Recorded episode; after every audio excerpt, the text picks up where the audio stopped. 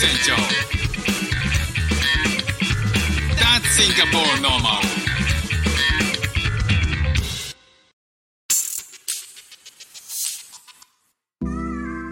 どうも、フック船長です。シンガポールで4歳と5歳の息子の子育てをしている主婦です。この番組は子育ての話や英語学習の話、海外生活で面白いと感じた日本との文化や価値観の違い、そこから改めて感じた日本のすごいところなんかをお話ししております。2023年が始まりましたね。今年もよろしくお願いいたします。さあ、えー年末年始、えーフック船長はシンガポールで普通に過ごしてたんですけど、えー周りのなんかあの外国人の友達、えー息子のクラスメートとか、えーを見ているとですね、まあ、割とみんな海外に行ってるんですね。で日本人の、えー駐在員とか、えーシンガポールで働いてる人たちっていうのは、えー日本に帰ってる人も割と多くて、まあ、去年コロナ禍でなかなか帰れなかったこともあったんで、まあ、今年は、えーその反動もあってみんな年末年始日本で過ごしたいよっていう人が多いんでしょうかね。えーま毎年どうなのかっていうのは分かんないんですけど、えー今年に関しては、まあ、去年とね比較すると、えー周りで日本に帰ってる日本人の駐在員っていうのは多い印象はありますね。で、まあ、それと同時に、えー外国人はこう外、えーどうやって年末年始過ごしてるんだろうっていうことで、まあ、去年はやはりまあ、比較的シンガポール国内で過ごしてる人が多かったと思います。まあ、中にはね、えーまだパンデミックであるにもかかわらず、えー海外海外で鼻を伸ばしたいとかっていう人もいたので、まあ、そんな方はね、えー除いてほとんどが、えー国内で過ごしたりとかしてたんじゃないかなっていう印象なんですけど今年はやっぱりね、えーパンデミックが落ち着いたっていうこともあってまあ割と皆さん海外に出てますかね。でシンガポールは、えっとこの1月1日っていうニューイヤー以外に、えー旧正月っていう1月の後半にある旧正月っていうのが、まあ、連休続きっていうことなんですよね。まあ、このこの年末年始以上に連休になるんですよ。なのでそこの、えータイタイミングっていうのがさらに、えーみんなが海外旅行に行くんじゃないかなというふうに、えー言われています。まあ、そんな中で、えー結構僕が実感としてびっくりしてるのが周りで日本に旅行する人ってのも結構多いってことなんですよ。えっ、と息子の友人、まあ、クラスメートだけでも、えー実は3組、えー全体で17人ぐらいのクラスメートいるんですけど、えー知ってる限りではこの冬に3組の家族が日本旅行するんですよ。でそれが、えーうちの息子の影響っていうわけではないんだろうなとは思います。まあね、あの、クラスメートの中に日本人がいるということで、その日本人が、えー生まれ育った国ってどんなところなんだろうっていうふうに思っていってるんじゃないんだろうなとは思うんですよね。えーじゃあその人たちって、まあ、少なくともその3組のうちの2組とは結構仲いいんですよ。で、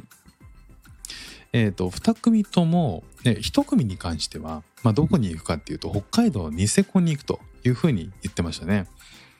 で、まあ、何をしに行くかって、まあともちろんこう雪を見に行くということなんですけど娘さんが、えーまあ、日本に生まれ育ってでそこからシンガポールに来て、えー駐在してるっていう、えー人なんですけども、まあ、その、えー家族っていうのは、えーその娘さんに、えー日本で雪を見せたいと。で、えー行ったらニセコでスキーも楽しみたいというふうに言ってましたね。でもう一人一組の家族は、えーニセコではなくて、まあ、東京に旅行してでその後、えーと長野の方に行くのかなでそこからまた東京に戻ってきて今度は京都の方に行って帰るっていう、まあ、約いや1週間ぐらいの旅行をするというふうに言ってましたね。でえっ、とやはり、まあ、長野に行く理由っていうのは、えー雪が見たいと。で、えー雪を見せたいと息子にね。っていうことで、えーまあ、どこがいいだろうっていう相談を受けてで、まあ、雪だったら、えーまあ、東京からだったら新幹線で1本だから新潟とかえーいいんじゃないとかっていうふうに話をしてたんですよ。そしたら、えっ、と、なんか何かの情報で得たらしいんですけど、雪、えー雪見猿、温泉で猿が使ってる、えーその景色を子供に見せたいと。僕ですら見たことないですけどね、それね。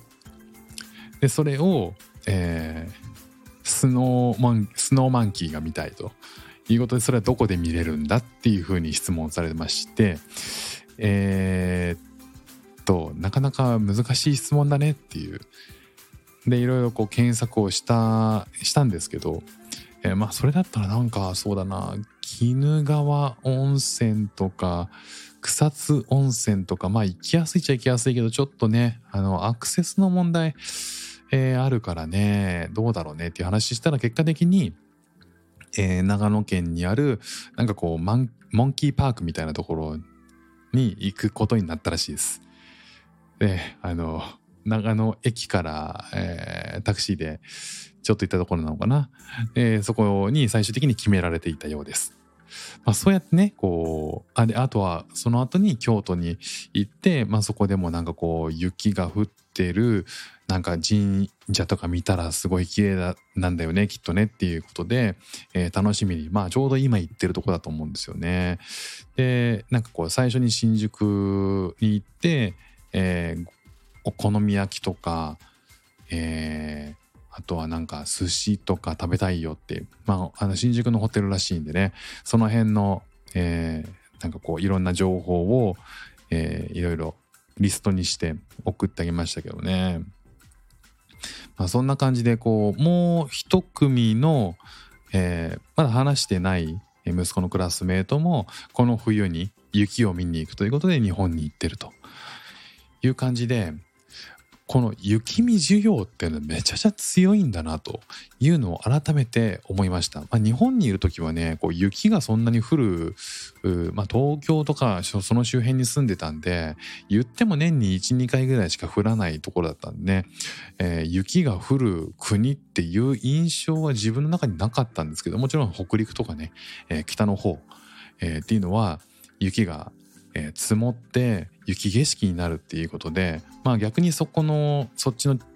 地方の方に、えウィンタースポーツで行ったりとかっていうのは昔若い頃やってましたけどね、まあ、日本はそうやってこう雪が降ることが当たり前、えー雪ウィンタースポーツを楽しめる国として当たり前なところとして育っているのでそんなに特別な感じはしてなかったんですけどいざ、えーシンガポールに住んでみて、えーいろんな外国人が日本に行きたいと。でこの時期は雪を見に行き行くんだっていう強い、えー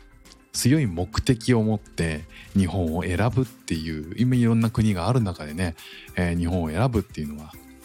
えーなんかそういうこう観光資源としてすごいポテンシャルを持ってるんだなっていうのは改めて思いましたね。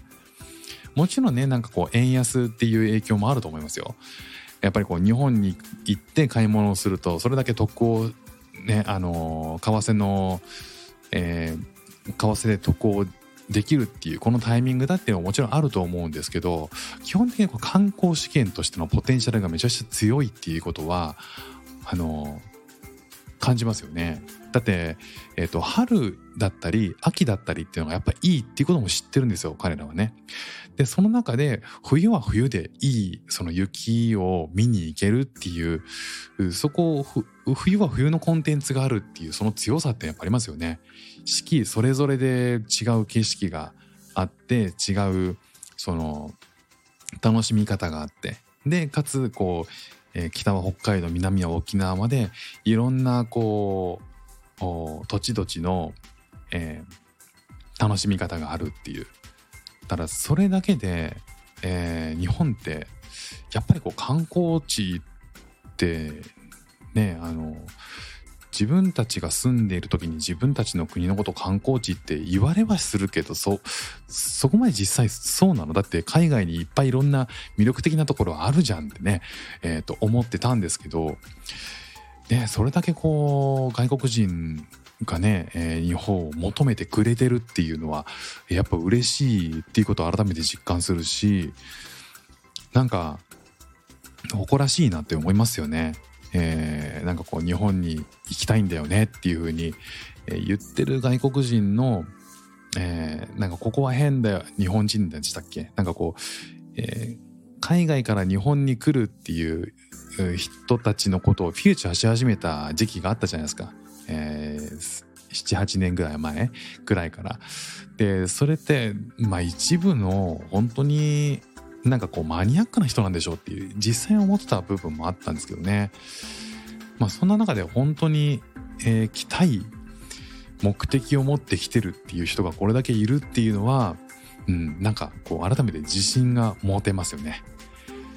えー、そんな風に、ね、こう年末年始周りで日本旅行する人があまりに周りに多くて、えー、これはきっと偶然じゃないんだろうなっていうこれだけの確率で周りにいるってことはそれだけ日本に旅行したい人っていうのが多いんだろうなっていうふうに思ったので、えー、ご紹介しました。ということで今日も聞いていただきましてありがとうございました。今年もよろしくお願いします。フック船長でした。じゃあまたね。